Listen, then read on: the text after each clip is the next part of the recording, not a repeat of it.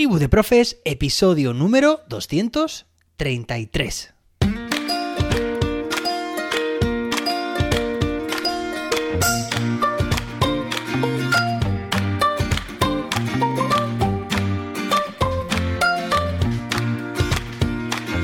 Hoy es miércoles día 7 de diciembre de 2022.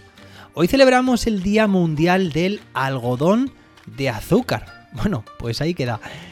Hoy tengo además también conmigo por aquí cerca, merodeando a mi hijo Leo, que está jugando, así que cualquier golpe que escuchéis, pues seguramente sea procedente de sus juegos o no.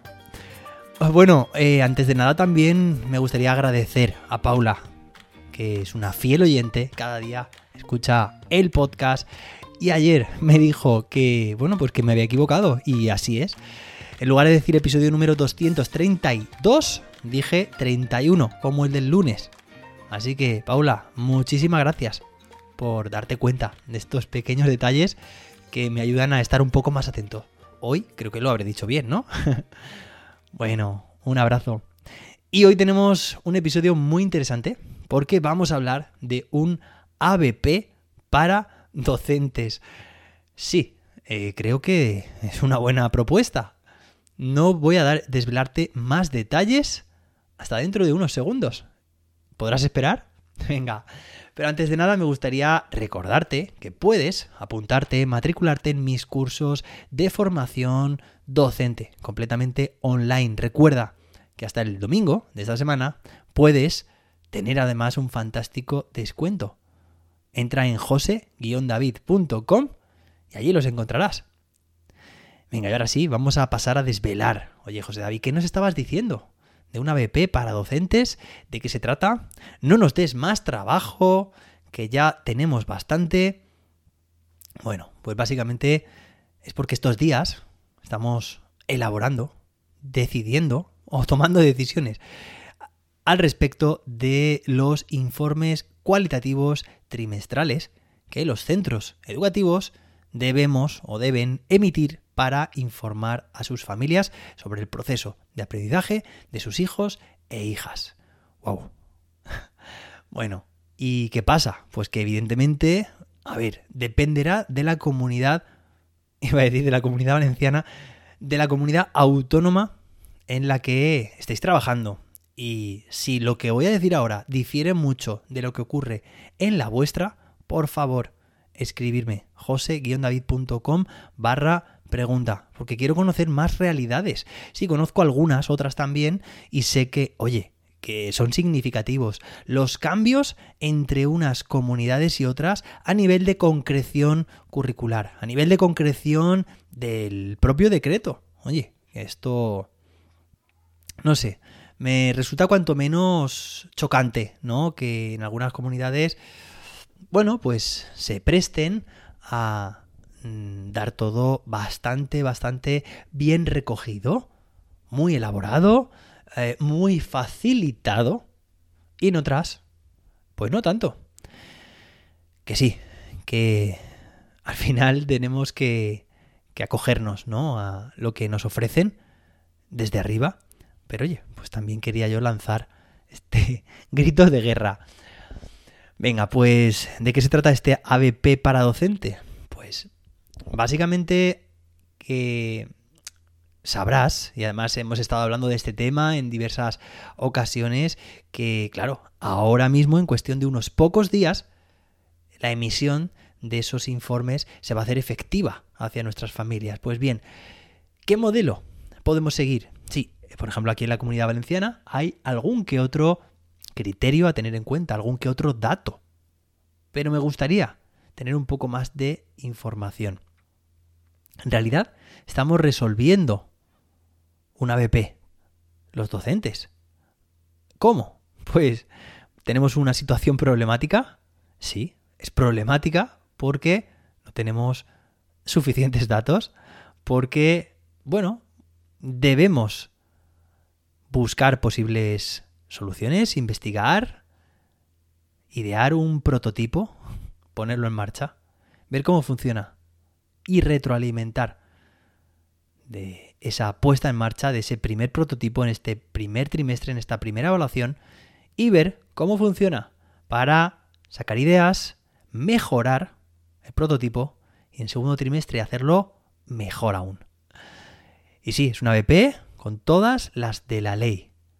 Tenemos una pregunta generadora, tenemos un producto final, que son precisamente estos informes. Intentamos intentar, bueno, pues intentamos conectar, contactar con otros centros también, cogiendo ideas, por supuesto, dando ideas también, buscando, buceando por la web, a través de las redes sociales, y contactando también con docentes, docentes, sí, pueden ser tres, de otros centros educativos, que no necesariamente están en nuestro entorno más próximo. Hoy en día tenemos muchas posibilidades. Incluso preguntamos a inspección.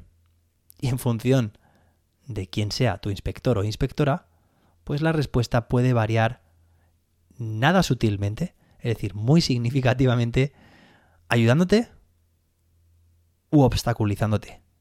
Curioso, ¿no? Bueno, ¿qué pasa?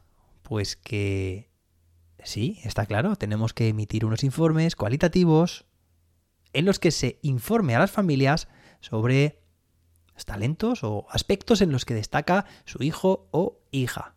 También en aquellas dificultades que ha encontrado el estudiante en su proceso de aprendizaje. Cuidado, lenguaje inclusivo y lenguaje positivo. Es muy importante. También debemos contemplar aquellas medidas que, que estamos teniendo en cuenta se están adoptando con esa persona, con ese hijo o esa hija, estudiante, y aspectos a seguir trabajando. Bueno, eso como mínimo. Ahora, la estructura, o mejor dicho, la forma y el contenido es necesario que se concrete a nivel de centro, bueno, o a nivel de etapa o a nivel de ciclo.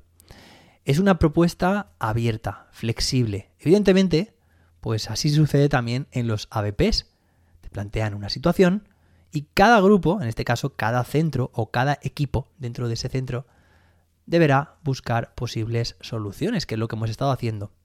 Deberá también valorarlas, sopesarlas y elaborar un producto que tenga las mejores características para que su desempeño, para que su consecución y su utilidad, funcionalidad y todo lo que queráis positivo se cumpla. Pues bien, espero que hayáis podido ya concretar estos informes y que podáis sobre todo también buscar una forma de automatizarlos. Ya os hablé hace unos episodios de una herramienta que viene de maravillas para, estas, para estos asuntos que se llama Autocrat. Pero también podemos hacer, si el proceso no lo queremos hacer tan elaborado, con una simple hoja de cálculo, un documento de Excel, como queráis. Bueno, seguramente también utilicéis herramientas, bueno, pues más o menos propietarias, privadas, o incluso también herramientas que ofrece la propia comunidad autónoma para la gestión de este tipo de trámites. En cualquier caso, esto me está recordando muchísimo a un episodio que grabé también hace unos días relacionado con este tema, pues es necesario que este proceso se automatice bastante porque de esta forma conseguiremos una estructura homogénea, unificada, para cada docente, o mejor dicho, para cada estudiante, independientemente a los docentes que intervengan, independientemente a el nivel educativo en el que se encuentre. Además, también vamos a poder ahorrar mucho tiempo y oye, que la información que queremos transmitir, si la tenemos clara, ¿por qué tenemos que empezar siempre desde cero? No partimos de esas plantillas y en nuestro caso, por ejemplo, pues tenemos que seleccionar la información de una serie de elementos desplegables que forman nuestro, nuestra frase, ¿vale? Nuestro comentario cualitativo a nivel general y también por áreas o materias en secundaria. Espero que este episodio haya resultado, pues, cuanto menos útil, ilustrativo y que sepamos, los docentes también, aquí hemos hablado mucho de ABPs, que también una buena forma de, eh, digamos, vivenciarlos es con este reto que nos han hecho llegar las distintas administraciones educativas para cumplir con nuestras obligaciones como docentes y como centros. Espero que estés elaborando o hayas elaborado tu producto final de forma adecuada. Espero que su puesta en práctica sea exitosa. Cualquier comentario no dudes en comentármelo a mí, en hacérmelo llegar en jose-david.com barra pregunta.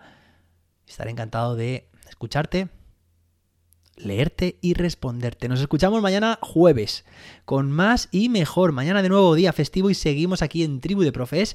Hasta entonces, que la innovación te acompañe.